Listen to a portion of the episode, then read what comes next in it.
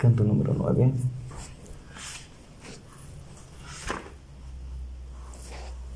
Aquel color que me dio pinto en mi rostro cuando vi a mi guía retroceder hizo que en el suyo se desvaneciera más pronto la palidez insólita. Púsose atento como un hombre que escucha, porque las miradas no podían penetrar a través del denso aire y de la espesa niebla. Sin embargo, debemos vencer en esta lucha, empezó a decir. Si no,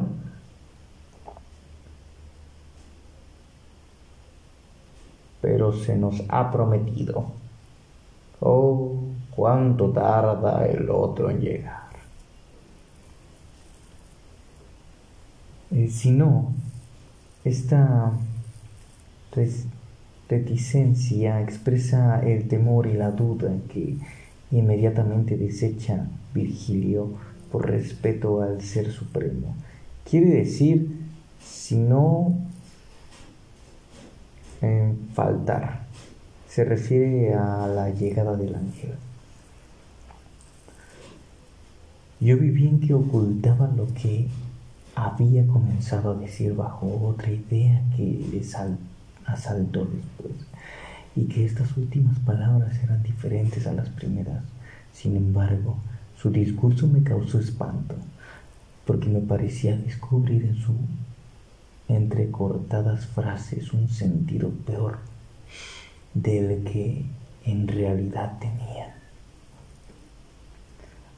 ¿Ha bajado alguna vez al fondo de este triste abismo algún espíritu del primer círculo, cuya sola pena es la de perder la esperanza? Le pregunté. A lo que me respondió, rara vez sucede que alguno recorra el camino por donde yo voy.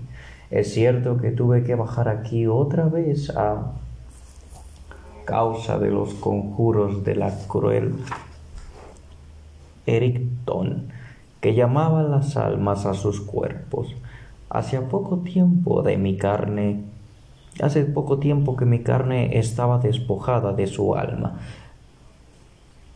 Cuando me hizo traspasar esas murallas para sacar un espíritu del círculo de Judas, este círculo es el más profundo, el más oscuro y el más lejano del cielo que lo mueve todo.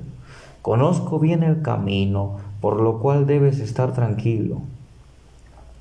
Esta laguna que exhala tan gran fatiguez sin en torno la ciudad del dolor, donde ya no podremos entrar sin justa indignación.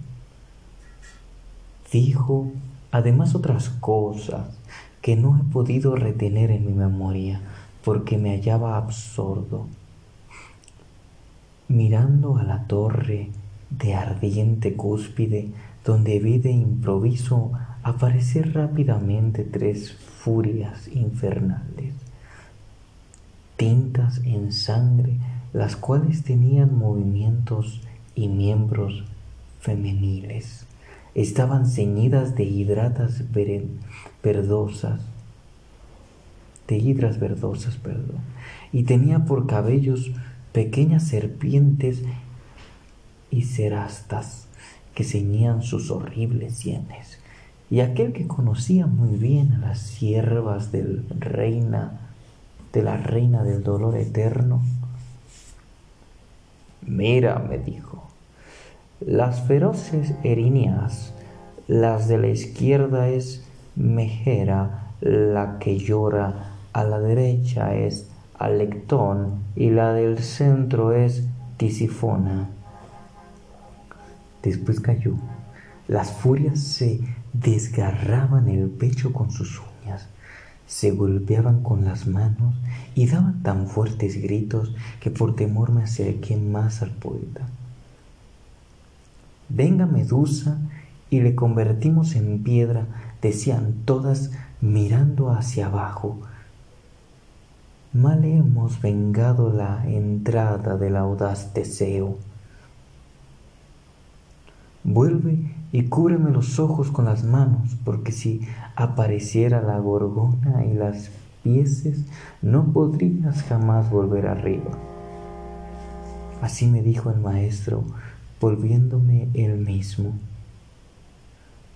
Y no fijándose en mis manos, me tapó los ojos con las suyas. Oh vosotros que gozáis de sano entendimiento, descubrid la doctrina que se oculta bajo el velo de tan extraños versos. Óigase a través de las turbias ondas un gran ruido, lleno de horror, que hacía temblar las dos orillas, asemejándose a un viento impetuoso, impelido por los contrarios ardores, que se enseña en las selvas y sin tregua las ramas rompe y desgaja y, la arroja y las arroja fuera y marchando polvoroso y soberbio hace oír a las fieras a los pastores. Me descubrió los ojos y me dijo, ahora dirige el nervio de tu vista sobre esa antigua pluma hacia el sitio en el que el humo es más maligno con las ranas que al ver la culebra enemiga desaparecen a través del agua hasta que se han reunido todas en el cielo. Del mismo modo, vi más de mil almas condenadas huyendo uno que atravesaba la estigia a pie con enjuto. Alejaba de su rostro el aire denso extendiendo con frecuencia la siniestra mano hacia adelante, y sólo este trabajo parecía cansarle. Bien comprendí que era un mensajero del cielo y volví, volvíme hacia el maestro, pero éste me indicó que permaneciese quieto y me inclinara. Ah, cuán Desdeñoso me pareció aquel enviado celeste. Llegó a la puerta y la abrió con una varita sin encontrar obstáculo.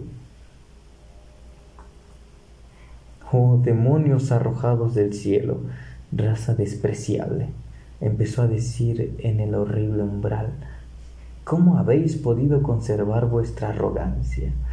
¿Por qué os resistís contra esa voluntad que no deja nunca de conseguir su intento y que ha aumentado tantas veces vuestros dolores? ¿De qué os sirve luchar contra el destino? Vuestros herederos, si bien lo recordáis, tiene aún el cuello y el hocico pelados. Entonces se volvió hacia el cenagoso camino sin dirigirnos la palabra. Semejante a un hombre a quien preocupaba, preocupan y apremian otros cuidados que no se relacionan con la gente que tiene adelante. Y nosotros, confiados en las palabras santas, dirigimos nuestros pasos hacia la ciudad de Dite Entramos en ella sin ninguna resistencia. Y como yo deseaba conocer la suerte de los que estaban encerrados en aquella fortaleza, luego que estuve dentro, empecé a dirigir escudriñadoras miradas en torno mío. Y vi por todos lados un gran campo lleno de dolor y de crueles tormentos, como en los alrededores de Arles, donde se estanca el ródano, o como en Pola, cerca del Cuarnero, que encierra Italia y baña sus fronteras, vence antiguos sepulcros que hacen monstruos del terreno. Así también aquí se elevan sepulcros por todas partes, con diferencia de que sus aspectos eran más terribles por estar envueltos entre un mar de llamas que los encendían eternamente. Más que lo fue nunca hierro en ningún arte. Todas sus losas estaban levantadas y del interior de aquellos salían tristes lamentos parecidos a los que los míseros ajusticiados. Entonces le pregunté a mi maestro, ¿qué clase de gente es esta que sepultada en aquellas arcas se da a conocer por, su, por sus dolientes suspiros? A lo que me respondió, son los heresiarcas con sus secuaces de todas sectas. Esas tumbas están mucho más llenas de lo que puedes figurarte. Ahí está sepultado cada cual con su semejante, y las tumbas arden más o menos. Después, dirigiéndose hacia la derecha, pasamos por entre los sepulcros y las altas murallas.